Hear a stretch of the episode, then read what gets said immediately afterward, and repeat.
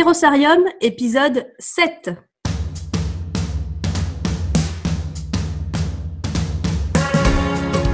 Bonjour et bienvenue au sein de Kérosarium, le podcast dédié aux responsables d'associations et fondations. Ici, nous partageons des expériences et des bonnes pratiques utiles pour encore mieux piloter notre association ou fondation. Je m'appelle Claire Ribouillard, je suis la fondatrice de Kérosarium et je suis déléguée générale d'association depuis plus de 12 ans. Dans l'épisode d'aujourd'hui, épisode 7 de Kérosarium, je suis très très heureuse d'accueillir et de vous présenter Lola Kayat, qui est leader and goodwill ambassador de l'association La Handicap. Lola, est-ce que tu es prête pour que nous démarrions notre interview? Prête Super, merci beaucoup. Alors Lola, merci beaucoup pour ta présence euh, et ton temps. J'aimerais commencer cette, euh, cet épisode en te demandant quelle est ta météo. Comment ça va aujourd'hui? Eh bien écoute, euh, aujourd'hui il fait très beau comme il le fait à Paris. C'est rare qu'il fasse beau comme ça. les projets avancent, les clusters aussi. J'expliquerai ce, que je veux dire dans quelques instants. Et euh, franchement, euh, le, euh, le, futur est très ensoleillé. Génial, bah, ça fait plaisir à entendre. Super. Alors, comme je vous le disais, Lola est leader and goodwill ambassador de l'association La Handitech. Alors, la Handitech, c'est une association qui a pour vocation, alors écoutez bien, attention, de fédérer, de coordonner et de promouvoir l'ensemble des acteurs qui innovent ou l'ensemble des acteurs qui soutiennent l'innovation au service des personnes en situation de handicap et des personnes en perte d'autonomie. Pour résumer, c'est un écosystème qui est un véritable support pour tous les acteurs de l'inclusion et pour tous les acteurs des technologies inclusives. Et pour faire tourner cette belle organisation, eh bien, Lola est là.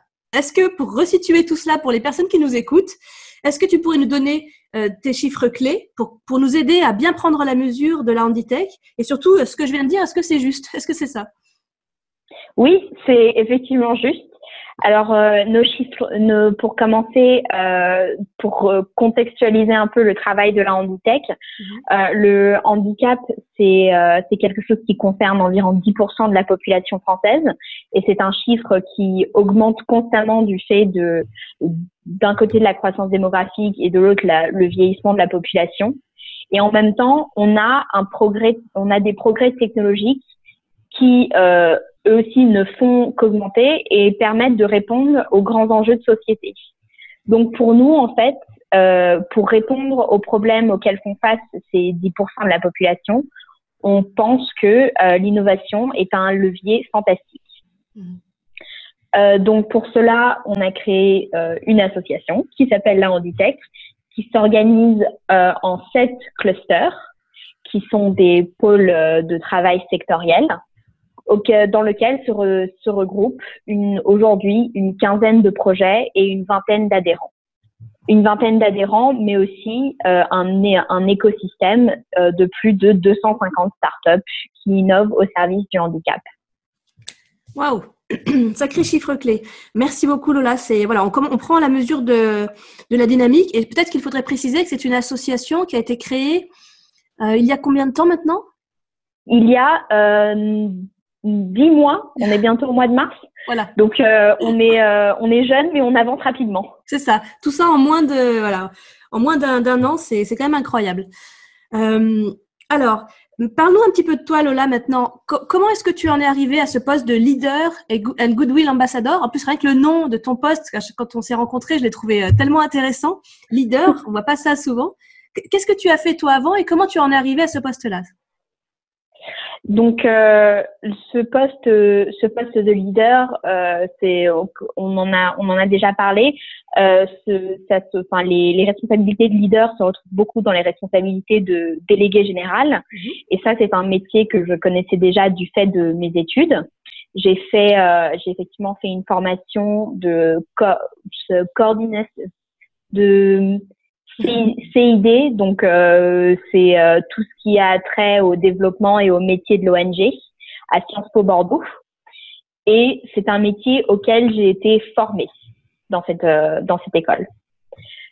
Donc il y a beaucoup de personnes qui arrivent au métier de délégué général un peu par hasard. Moi, j'y suis arrivée les yeux grands les yeux grands ouverts parce que j'y avais été préparée. Oui, ok. Et ça c'est c'est vrai qu'il y a pas, il y a peu de monde qui ont été formés. Alors maintenant, il y a des formations de, de, cluster manager, notamment pour les associations d'entreprises. Il y a des formations qui existent, euh, continues et initiales d'ailleurs. Mais euh, mm-hmm. tu fais partie des rares personnes qui ont qui ont été formées justement et qui ont choisi de après de faire ce métier. Oui, c'est vrai. Et euh, je, enfin, et je pense que je conseillerais aux personnes qui veulent faire ce métier de se former, euh, de se former à ça, même si euh, beaucoup de choses, c'est vrai, s'apprennent sur le tas. Alors justement, quand on en a parlé dans ta formation, donc tu me disais que tu, tu, nous disais que tu as eu des cours sur ce métier de délégué général, même si peut-être qu'il l'appelle un petit peu autrement. Et maintenant que tu es en fonction, euh, avec le recul, de ton recul de presque près d'un an hein, sur ce métier-là en tout cas, euh, est-ce que c'est une claque ou est-ce qu'au contraire tu t'attendais à ça? Euh, c'est à la fois c'est à la fois une claque et à la fois une claque auquel je m'y attendais auquel je m'attendais. non, c'est vrai qu'on s'attend à être occupé tout le temps, on s'attend on s'attend à, devoir jongler différentes responsabilités au quotidien. Mais c'est vrai qu'on on ne on n'est pas vraiment euh, on n'est pas vraiment prêt à tous les échecs auxquels on va faire face. C'est vrai que j'aurais aimé qu'on m'enseigne ce droit à l'échec que maintenant euh, j'étais j'étais très euh, j'étais très sévère envers moi-même au début. Je le suis un peu moins aujourd'hui. Et euh, c'est sans doute ça qui m'a fait défaut, qui m'a fait défaut. C'était sans doute ça la grosse claque au début. Oui, ce que tu dis, c'est important. C'est vrai que ce droit à l'échec, tu, tu, me disais, ce métier m'a appris à, à, me tromper quand on en avait parlé la dernière fois. Oui, c'est vrai. C'est vrai. Euh, parfois, on, on se, pas, on, on fait des, on fait des, euh, on fait des plans, on fait des rétro-plannings, mais on se rend compte que euh, c'est, un peu des rétro-plannings qui se perdent au fil de l'eau, vu que les, euh, vu que tout se, tout change, tout est mouvant, surtout dans le, dans le milieu associatif. Et, euh, et il faut apprendre, il faut apprendre à, voilà, il faut apprendre à se tromper. Il faut apprendre, il, il faut apprendre à à, à, se faire confiance à son instinct surtout et euh, à se reposer sur euh, sur les gens autour de euh, les gens sur lesquels on peut avoir confiance donc les adhérents et les autres membres de l'association en fait. Mmh, mmh, ouais. Mais oui, c'est que c'est comme dans, l'entrepreneuriat, c'est comme quand on, on, fonctionne vraiment en mode, en start-up dans les associations. Hein, on, fait, on fait en fonction de ce qu'on a, on, teste, on saute sur les opportunités. Et en fait, on, on commence avant d'être prêt parce que c'est sur le voilà. on sent que l'on se perfectionne. Exactement. Exactement. Je pense que c'est important de commencer avant d'être prêt parce que si on attend d'être prêt avant de commencer, on, on, on commence jamais. Sort jamais de, voilà, on commence jamais, on sort jamais de chez soi en fait. Il faut vraiment apprendre à se lancer et apprendre à se tromper. Ouais, ouais. Alors on fait une petite aparté justement sur les sur les étudiants hein, euh, parce que tu as une vraie as un vrai retour à, à, leur faire. Si, si jamais tu qu'est-ce que tu auras envie de leur dire à ces étudiants qui pourraient avoir envie de se, se tourner vers euh, vers ce métier de leader ou de délégué général d'association? Euh, ben, je leur dirais euh, que c'est un métier très enrichissant, qui a beaucoup à leur apprendre. Euh, c'est un métier qui vous fait grandir, qui vous qui vous fait grandir très vite, mais qui vous donne beaucoup de responsabilités. Et c'est un métier qui est vraiment fait pour fait pour les jeunes en fait, parce que c'est un métier qui demande beaucoup d'optimisme. Mm-hmm. Et beaucoup de beaucoup de beaucoup d'idéalisme. Je ne sais pas si et il faut voilà c'est un c'est un métier qui voilà qui vraiment qui peut vous donner des euh, qui vous donne des armes pour la suite. Mmh. Ok, ouais, super. Mais c'est une belle ode, une belle ode au métier. Moi, je suis tout à fait, tout à fait d'accord. Voilà. Un beau métier, il faut y aller. un beau métier, il faut y aller. Alors, est-ce que justement dans ton réseau, dans ton réseau aujourd'hui à toi, est-ce que tu connais d'autres euh, personnes qui font le même métier que toi? Euh, peu importe le titre, hein, on a dit que ça peut être délégué général, directeur général, leader. Est-ce que tu as des gens avec qui échanger sur ton quotidien, euh, ce que tu traverses ou pas? Alors effectivement, il y a des, des gens que j'ai rencontrés pendant, au cours de mes aventures avec la Handitech qui font le même métier, qui ont à peu près le même, qui ont à peu près le même âge, donc on fait on fait face au quotidien aux mêmes choses. Mais c'est vrai que quand j'ai quand j'ai débuté dans ce métier, j'étais un peu toute seule et c'est sans doute euh, mm. c'est ça euh, c'est ça aussi qui me faisait euh, le plus peur, c'est que j'avais pas vraiment de j'avais pas vraiment de personnes vers qui me tourner qui faisaient face aux mêmes choses et et avec qui je pouvais échanger. Oui, ça peut faire défaut quand on est là, quand on est un peu seul dans ce métier autour de nous, euh, que l'on débute, que l'on débute ou pas hein, sa vie professionnelle, on, mm. on, peut se sentir. Moi, effectivement, au début de ma carrière, il y a, il y a 12 ans, ben, j'étais la seule dans mon entourage à faire ce métier-là et même dans mon entourage professionnel. Et, ça, c'est vrai qu'il y a eu des moments où on se dit, mais on fait comment? On, on y va, on essaye, mais c'est vrai qu'on aurait eu un. Moi, j'aurais eu plaisir à échanger avec d'autres personnes à l'époque, au tout début. Ouais, ouais exactement. Mm. Et alors, euh, alors pour revenir sur euh, sur la Handitech, comment est structurée la Handitech aujourd'hui au niveau de, de l'association? Quelle est votre gouvernance euh, par rapport à l'Assemblée générale, le conseil d'administration, le bureau? Est-ce qu'il y a des collèges d'adhérents? Comment vous êtes structuré donc nous, on n'est pas structuré en collège, enfin on est c'est comme des collèges d'adhérents. Nous, on appelle ça euh, les clusters. Mm-hmm. Donc euh, de qui sont au nombre de sept. Je vais en citer quelques-uns si ma mémoire ne fait pas ne fait pas défaut. Donc on a santé, smart cities qui englobe un peu euh, le, la construction et la mobilité, euh, l'emploi, l'emploi euh, je suis en train de réfléchir la, la culture, l'accessibilité numérique, bref, enfin, tout, tout, enfin tout, tout, tout, on peut tout ce, tout à ce on peut faire face dans la vie, euh, dans la vie moderne et qui a trait à la technologie. Mhm. Donc les membres de l'association identifient euh, des projets qui rentrent dans les clusters selon le selon l'axe du projet et les membres s'associent selon leurs compétences et leur complémentarité pour concrétiser ces projets. Donc en fait, on on est euh, on n'est pas une association comme les autres. On a un peu on est un peu en train de de construire notre propre membre, notre propre mode de fonctionnement. Oui. Alors, euh, donc c'est alors ces clusters. Attention pour les personnes qui travaillent dans le monde des associations économiques, où cluster d'entreprise est un est, un, type, un certain type d'association sectorielle et souvent euh, territoriale. Là, euh, au sein de la Handitech, quand on parle de cluster, on parle des un peu des groupes de travail, si je peux me permettre, parce que ce sont pas des entités. Ouais, bien sûr. Ouais, voilà. Ce sont pas des entités. C'est pas des entités non, voilà, c'est pas des entités juridiques, mais c'est plus des groupes de travail. Voilà, c'est comme des, voilà. Donc juste juste juste parce que comme il y a beaucoup de gens qui, qui utilisent le terme cluster pour une, un type d'association d'entreprise, je voudrais pas qu'il y ait de confusion. Donc alors il y a il y a, il y a ces sept clusters quand même à faire tourner. Euh, est-ce que c'est, si jamais on, a envie de créer un nouveau cluster au sein de Handitech, est-ce que, euh, comment tu fais pour toi euh, connaître, euh, identifier ce besoin au sein de tes adhérents. Comment est-ce que tu, tu communiques avec tes adhérents sur la création éventuelle de nouveaux clusters et sur le fonctionnement des clusters existants? Alors, les, heureusement, je suis pas toute seule pour gérer les clusters parce que moi, je n'ai pas, j'ai pas une j'ai pas une expertise mmh. en en emploi ou en smart, ou en smart building même si je pourrais apprendre. Hein, mais euh, voilà, pour gérer les clusters, je suis aidée par euh, des leaders de clusters qui sont experts en leur domaine. Et on construit, euh, on construit les de nouveaux clusters selon les selon les besoins des membres, effectivement. Et c'est des et les euh, et les leaders qu'on et les leaders qu'on qu'on trouve au fil de l'eau. Donc vraiment, voilà, c'est quand je dis qu'on a qu'on a notre qu'on est en train de, de, construire notre propre mode de, mode de fonctionnement, c'est que la Handitech est vraiment en mode fonctionne en mode projet mhm. et en co-construction avec ses membres. C'est pas, enfin, je pense qu'il y a beaucoup d'associations qui sont comme ça aussi, mais c'est pas euh, nous qui qui euh, qui, qui faisons des édits, c'est les membres qui viennent euh, qui viennent à nous et selon leurs besoins, on leur apporte les, le cluster qu'il faut. Et s'il y a besoin, on construit un cluster. Ouais, super. Bah, la, la Handitech est un, c'est comme, comme, euh, c'est un outil qui permet à vos adhérents, vos, des, les acteurs du, du secteur, d'avancer sur des projets qui vont euh, être utiles dans la, pour l'inclusion ou pour les technologies inclusives. Vous fournissez un, un mode de travail, une, un réseau, euh, une animation aussi. Voilà, exactement. Et en fait, nous, notre notre but, c'est l'émergence de, de solutions qui sont euh, qui puissent répondre aux, aux enjeux d'une de, de la société de demain.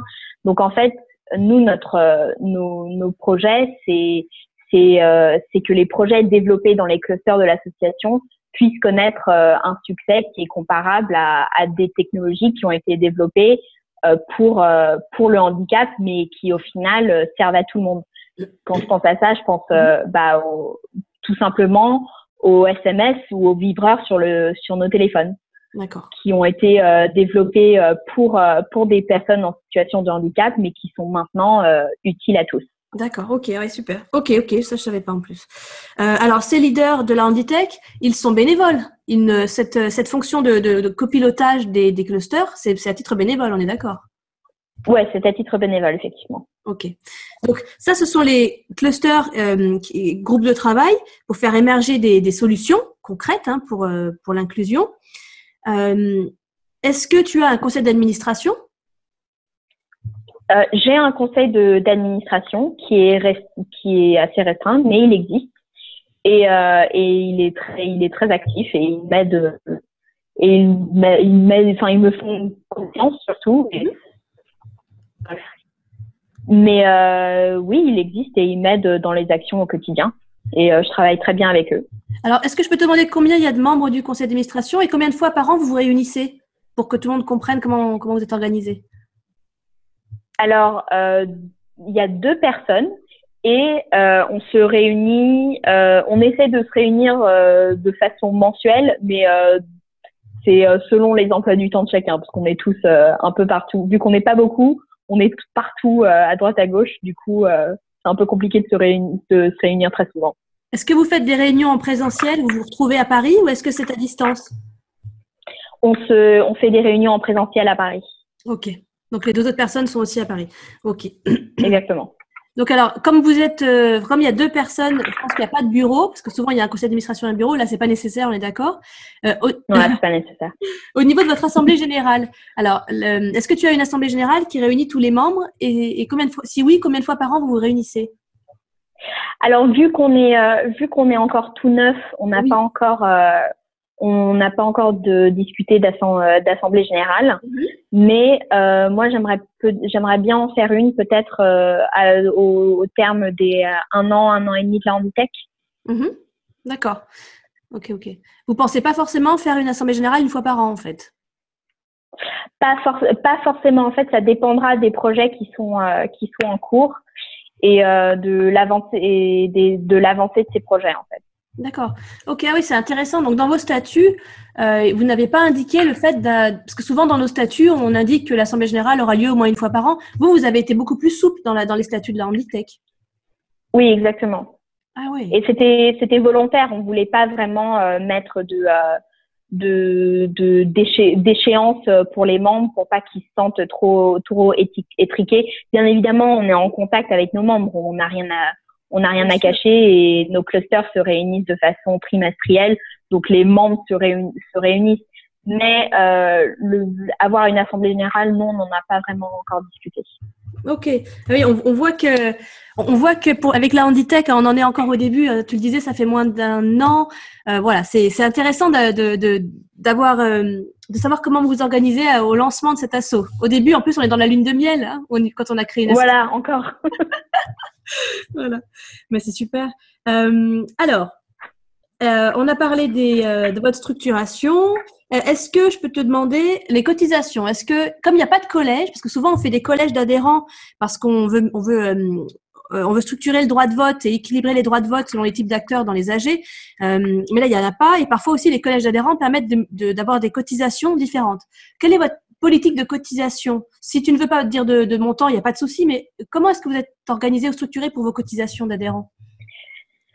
Donc effectivement, il, euh, il, existe un droit d'entrée à la Handitech et mhm. qui est structuré euh, de, euh, de, différentes manières. Donc c'est selon la nature de l'entreprise ou de l'entité qui veut rentrer ou de l'organisation qui veut rentrer dans la Handitech et selon le nombre de collaborateurs. Donc, euh, bien évidemment, la petite start-up ne va pas payer la même chose que la Société Générale. Ça, on en est bien conscient.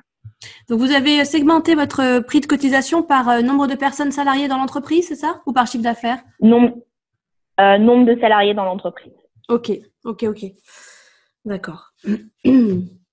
Alors, sur un autre champ maintenant, j'aimerais te demander, selon, pour toi, quelle est la plus grande victoire que vous, que, que, vous avez eu ou que tu as réussi à mettre euh, en œuvre dans la Handitech ou une victoire que tu as envie de nous partager aujourd'hui? Je pense que notre plus grande victoire, c'est de réussir à avoir euh, construit ces clusters en si peu de temps mhm. et que ces clusters soient actifs, qu'on ait des euh, qu'on ait des adhérents qu'on ait des adhérents dynamiques et que en moins d'un an la, la vocation de l'association est et, enfin qu'on existe et voilà et continue à et continue à exister enfin c'est c'est quand même c'est quand même assez inédit qu'en moins d'un an on arrive à construire autant de choses et qu'on ait un futur aussi aussi meublé quoi c'est c'est quand même c'est quand même pas mal je suis assez fière de ça bravo tu, tu peux tu peux l'être et c'est vrai que c'est fantastique. Alors justement, c'est tous ces clusters. Est-ce qu'ils ont déjà eu des, des retombées concrètes et, quand il y en aura, euh, qu'est-ce que tu penses faire comme euh, structuration de livrables? Comment vous envisagez l'après-création d'actions concrètes dans les clusters? Donc en fait, les projets euh, à la fois nous appartiennent parce qu'on les accompagne, mais d'un autre côté, nous appartiennent pas parce qu'ils sont portés par euh, par nos membres. Mhm. Donc en fait, on, on, on, aide à construire les projets, on apporte les compétences, mais une fois que le projet est en est en voie d'exister, il repart dans ce, il repart chez le chez le membre et euh, on est là pour et on le on, on, le voit grandir et on le voit et on le voit exister. Donc, en, donc le, le livrable en fait nous, ne nous appartient pas tellement parce que c'est pas notre projet, mais c'est un projet qui rentre dans la Handitech juste euh, juste le temps de le temps de, de se des, voilà le temps d'émerger. Ok, ah ok. Alors ça veut dire que la Handitech, vous êtes un peu, alors je mets des guillemets, hein, peut-être comme un incubateur. Voilà, un petit peu. Même si même si on n'en est pas un, on mhm. agit un peu comme ça. Ouais, c'est ce que je comprends. Ok, ok, ok. D'accord. Est-ce qu'il y a déjà eu un projet concret et qui a émergé au sein de la Handitech et qui aujourd'hui serait euh, sur le marché ou à disposition des acteurs de l'écosystème? Déjà? Bien sûr. Alors euh, déjà, euh, donc il y a un de nos projets qui s'appelle le Bureau inclusif qu'on a construit avec le cabinet de conseil euh, Alizea, qui est un cabinet de conseil en stratégie de diversité. Euh, le bureau inclusif, en fait, c'est la réunion de, de ces 14 startups qui euh, qui reflètent tous les euh, tout tout ce à quoi euh, tout ce un collaborateur peut faire face dans son bureau. Donc c'est communiquer, c'est travailler, c'est le bien-être au travail, c'est se déplacer dans son bureau. Et c'est 14 startups qui permettent aux collaborateurs en situation de handicap euh, de faire face à ces situations-là. Donc communiquer, se déplacer, être bien dans son environnement de travail et surtout être productif. Waouh Et donc le bureau inclusif, c'est une marque qui a été créée par le collectif des 14 startups? Donc c'est une marque qui a été créée par Avisea et qui a invité ces 14 startups à faire partie de ce bureau. D'accord. Et aujourd'hui, cette solution, est-ce qu'elle est déjà commercialisée? Cette solution existe et elle peut se déplacer euh, dans les entreprises euh, qui, le, veulent. Super. Alors, est-ce que c'est, est-ce que toi, en tant que leader de la Handitech, est-ce que tu vas euh, mettre en place des indicateurs pour suivre l'évolution de ces actions concrètes qui ont émergé au sein de la Handitech, ou est-ce, ou, est-ce que ce sont vraiment que aux acteurs de faire ce suivi? C'est aux acteurs de faire ce suivi, mais après, ce sera peut-être pas mal de, de mettre en place des indicateurs, mais après, on est, vu qu'on doit gérer tellement de choses en même temps, c'est des choses auxquelles on pense pas forcément, mais c'est vrai que c'est une bonne idée. Ok, donc en fait, ça va être sur la pile des choses à faire. voilà, exactement. tu, rajoutes, euh, tu rajoutes des choses à mettre tout doux. Voilà, je suis, je suis navrée. Euh, ok, alors est-ce que, est-ce que tu as, on en a déjà parlé, mais est-ce que tu as une épine dans le pied ou est-ce que tu as envie de partager quelque chose qui, te, qui quand même est te paraît difficile dans le métier? Parce qu'on en a tous des épines dans le pied, j'en ai, j'en ai toujours eu, j'en aurai encore. Des, petits cailloux dans la chaussure. Qu'est-ce que tu pourrais nous dire là-dessus?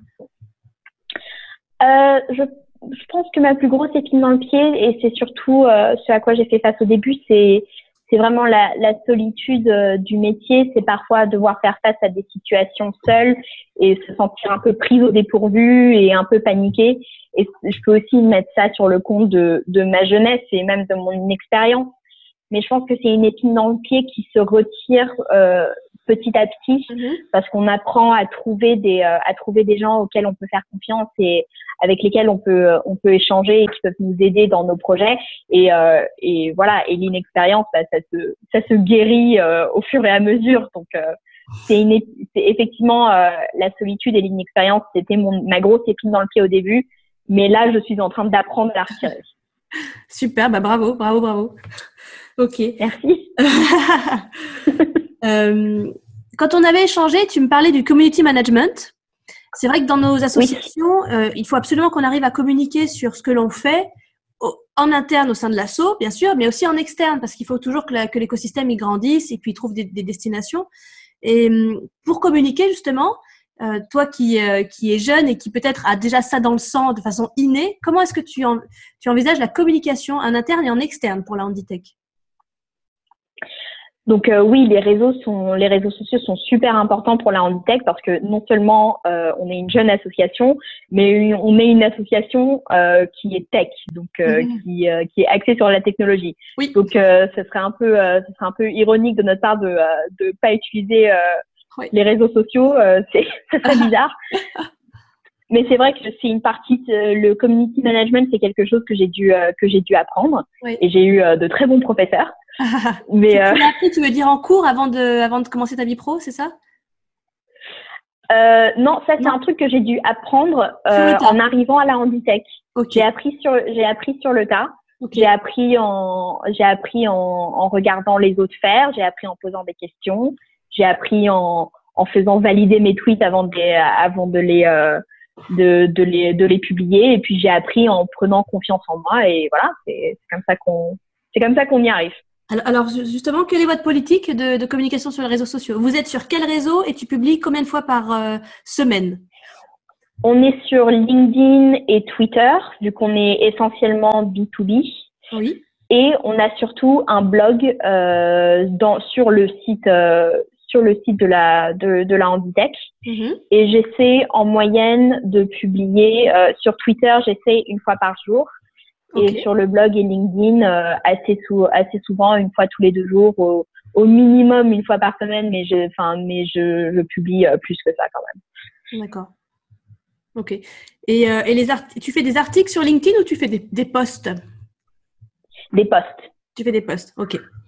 Est-ce que vous avez un groupe privé LinkedIn, un groupe privé Alors, tu m'as pas parlé de Facebook. Il y a peut-être pas de groupe privé. Est-ce que tu as un groupe privé pour tes adhérents et ton écosystème sur un réseau social? Alors, on n'a pas de groupe privé parce qu'on est en train d'en construire un qui n'est pas sur Facebook ni sur aucun des réseaux qui existent parce qu'on est en train de construire notre propre réseau pour les membres de la Handitech. Donc, ok, donc un réseau social d'entreprise privé. Voilà, exactement. Génial. Et, vous faites ça avec une, un prestataire extérieur ou c'est vraiment avec euh, peut-être quelqu'un qui est adhérent même au sein de l'association?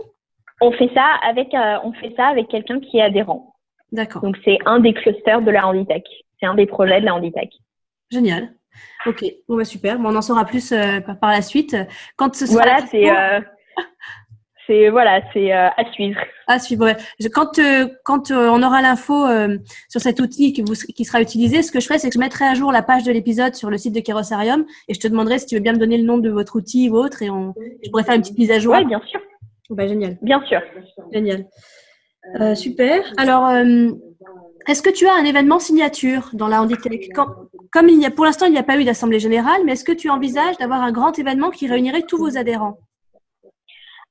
Alors, euh, l'événement que j'appellerais événement signature, mhm. c'est les Handitech, c'est les, trophées de la Handitech qui ont lieu une fois par an et qui récompensent euh, les, euh, les, les, voilà, les entrepreneurs au service du handicap.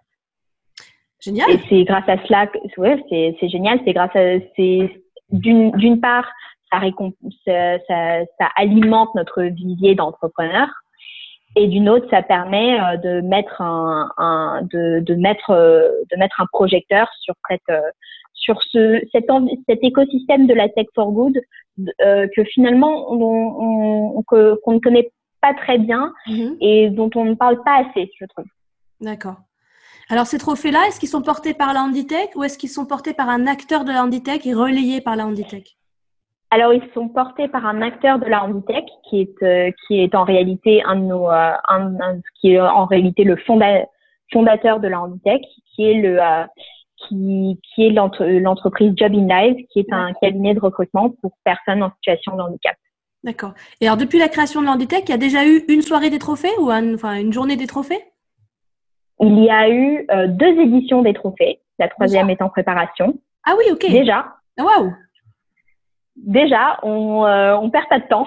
Ah, je vois. Et voilà, la, la, la troisième euh, la troisième édition est en cours et à partir euh, du mois de mai, les entrepreneurs pourront déposer leur dossier pour être les pour faire partie des, des du, de la troisième édition des trophées de la Handitech. Génial. Alors, quels sont les prix qui vont être euh, offerts et, combien il y aura de nominés? Combien il y a eu de nominés par session? Alors, il y a eu neuf nominés par session, si je me trompe pas. Et euh, cette année, il y a une dotation, il y a une dotation financière euh, pour les gagnants. D'accord. Et est-ce que les neuf nominés sont répartis en fonction des clusters que vous avez créés au sein de l'Handitech C'est que ce sont quoi les thématiques? Donc, euh, les nominés sont répartis en fonction des, euh, en fonction des clusters. Ah, d'accord. Euh, de, les, en fonction des clusters, c'est vrai que il se, ça, se, ça, ça, se retrouve, ça se retrouve beaucoup. Mm-hmm. euh, les, trophées, les trophées et l'association, euh, je vais pas te dire de, de bêtises, mais euh, les, donc euh, les projets sont la santé, la mobilité, donc j'en ai parlé dans les clusters, mhm. l'emploi, euh, l'intelligence artificielle, euh, la robotique et on a un prix étudiant. Ok, ok, ok, génial. Euh, est-ce qu'il y a, alors super pour ces trophées, est-ce qu'il y a un outil, une astuce, une bonne pratique, un outil digital ou, ou autre qui t'a fait gagner du temps ou qui te fait gagner du temps au quotidien, que tu apprécies d'utiliser et que tu as envie de partager? Comme, euh, comme bonne pratique hmm. Est-ce que tu penses à quelque chose? Je, suis en train de réfléchir, mais il euh, n'y a rien qui me, il a rien qui me, qui me vient à l'esprit. c'est vrai que euh, le seul, le seul outil auquel je pense, que je pense, c'est un outil pas du tout tech, mais, mais le plus loin possible de la technologie, c'est juste mon, mon cahier et mon calendrier. euh, c'est vrai que de, je note c'est une voilà, c'est une habitude que j'ai pris, euh, qu'on m'a apprise euh, à Sciences Po. Et euh, c'est vrai que Sciences Po, ça reste une formation assez classique. Donc, notez tout, notez tout. Prenez des notes tout le temps, prenez des notes à chaque à chaque réunion, parce que ne faites pas confiance à votre mémoire, mais faites confiance à vos notes. Ah, et ça, c'est une bonne. Je trouve que c'est un bon conseil. Je l'applique tous les jours également. Pareil. Voilà. D'accord, bah super. tu me disais tout à l'heure que vous n'aviez pas encore mis d'indicateur en place, mais que ce sera peut-être euh, le cas euh, plus tard. Mais est-ce que vous avez des objectifs euh, ou est-ce que vous êtes fixé des grands objectifs pour la Handitech en termes d'adhérents ou de nombre de clusters ou de projets réalisés? Pas vraiment. Nous, notre objectif, c'était vraiment de, de, se mettre en route et de trouver des projets intéressants. On n'a pas envie d'objectifs chiffrés. Euh, parce qu'en fait, euh, notre but c'est de trouver des projets qui valent la peine euh, d'être, de, qui valent la peine d'exister, qui valent la peine d'être accompagnés. Mm-hmm. Donc, en fait, on, on, mise plus sur la qualité plutôt que la quantité. Ouais, ok, ok, ok. Alors, on n'a pas encore parlé de, d'un sujet qui est parfois très délicat, mais qui est fondamental pour les associations, et quelle qu'elle soit, c'est le modèle économique. Qu'est-ce que tu peux nous partager pour nous, nous expliquer un peu le modèle économique de la Handitech Comment vous tournez? Donc, on tourne grâce, euh, grâce, au, grâce à nos adhésions et grâce au, grâce au mécénat. Mm-hmm. Donc, euh, je pense que c'est, euh, comme beaucoup de, beaucoup d'associations. Après, ça c'est le modèle économique qu'on a maintenant. Est-ce qu'on va le changer? Est-ce que c'est un modèle économique qui va changer? Peut-être. Mais c'est ça qui est intéressant avec la Handitech, c'est que c'est en, en construction tout le temps. Et le mécénat, c'est du mécénat de compétences ou c'est du mécénat plutôt financier? C'est du mécénat plutôt financier. Ok. Mais après, on peut dire que euh, les leaders de cluster, c'est un peu du mécénat de compétences aussi. Oui, tout à fait, complètement. Est-ce que justement, tu répertories déjà et tu comptes le temps passé par tes adhérents dans les clusters? Non, pas encore, vu que les adhérents rentrent et sortent et c'est toujours un peu, euh, c'est toujours un peu chaotique j'ai pas vraiment un ordre euh, j'ai pas vraiment un ordre d'idées c'est euh, c'est un voilà c'est un peu ce on en parlait un peu c'est un peu mhm. l'épine dans le pied c'est que je suis toute seule à, à mesurer à, pouvoir mesurer et vu que je suis tellement occupée à faire autre chose et à faire tourner la tourner la machine j'ai pas vraiment le temps de euh, de penser euh, combien de choses que, que combien de temps j'ai combien de temps j'ai j'ai passé à tourner la manivelle. Ouais, je comprends. Mais c'est vrai que pour ma part, moi, je l'ai fait dans mes assos. Et en fait, on, quand on arrive à le faire, ce qui est pas du tout évident, alors ça, je te comprends tout à fait, surtout en début d'association, mais de d'essayer de répertorier, de, de tenir un, un, comptage, comptabilité des, du temps passé par les membres dans les, dans les actions de l'association.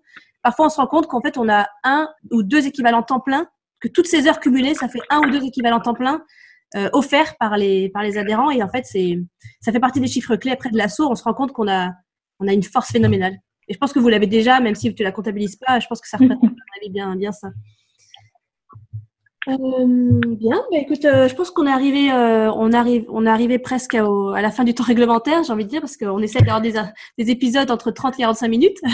est-ce que, est-ce que tu aurais envie de nous partager un mot de la fin? Est-ce qu'il y a quelque chose qu'on n'a pas abordé mais que tu aurais envie de, de, dire par rapport à ton métier de leader de la Handitech Le seul mot de la fin, c'est, c'est j'ajouterais que c'est, je, je trouve que l'engagement associatif est quelque chose de, de non seulement c'est enrichissant, mais c'est surtout important. Et euh, je, je, pense que je conseillerais à ceux qui, qui, euh, qui veulent se lancer de le faire. Mm-hmm. Parce que c'est, c'est, c'est ensemble qu'on avance plus vite et surtout plus loin. Donc, euh, n'hésitez pas à rejoindre, même si, enfin, je dirais, n'hésitez pas à rejoindre la Handitech. mais si, euh, si, la, si c'est pas, si, euh, voilà, si c'est pas l'axe qu'on préfère, rejoignez une association. De toute façon, vous allez, euh, vous allez y trouver votre compte. Ah, super, c'est un bel appel, euh, Lola. Merci beaucoup. Alors, on, rien. on mettra toutes tes, enfin, tes coordonnées ou ce que tu voudras bien que l'on mette sur Internet. On le mettra sur la page de, de l'épisode pour que, si jamais on veut te contacter, on puisse te, te trouver. Merci, merci beaucoup, Lola, pour ta disponibilité. Euh, J'ai été vraiment ravie de t'accueillir au sein de Kérosarium. Euh, si, donc, si on souhaite te contacter, on mettra, euh, on mettra les contacts. Euh, il vaut mieux t'appeler, il vaut mieux t'envoyer un texto, il vaut mieux t'envoyer un, message LinkedIn. Qu'est-ce que tu préfères? Il vaut, il vaut mieux m'envoyer un mail ou un message LinkedIn. Je réponds mieux à l'écrit que je suis plus disponible à l'écrit qu'à l'oral. J'en doute pas. Ok, eh ben super.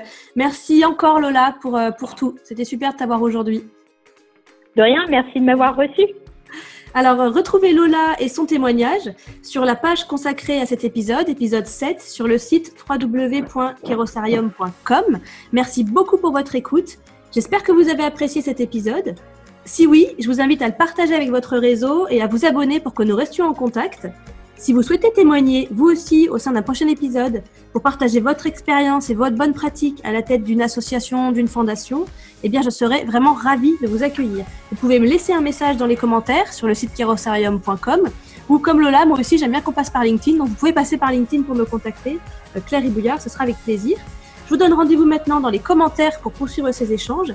En fait, j'aimerais beaucoup en savoir plus sur vous. Quelle est votre association?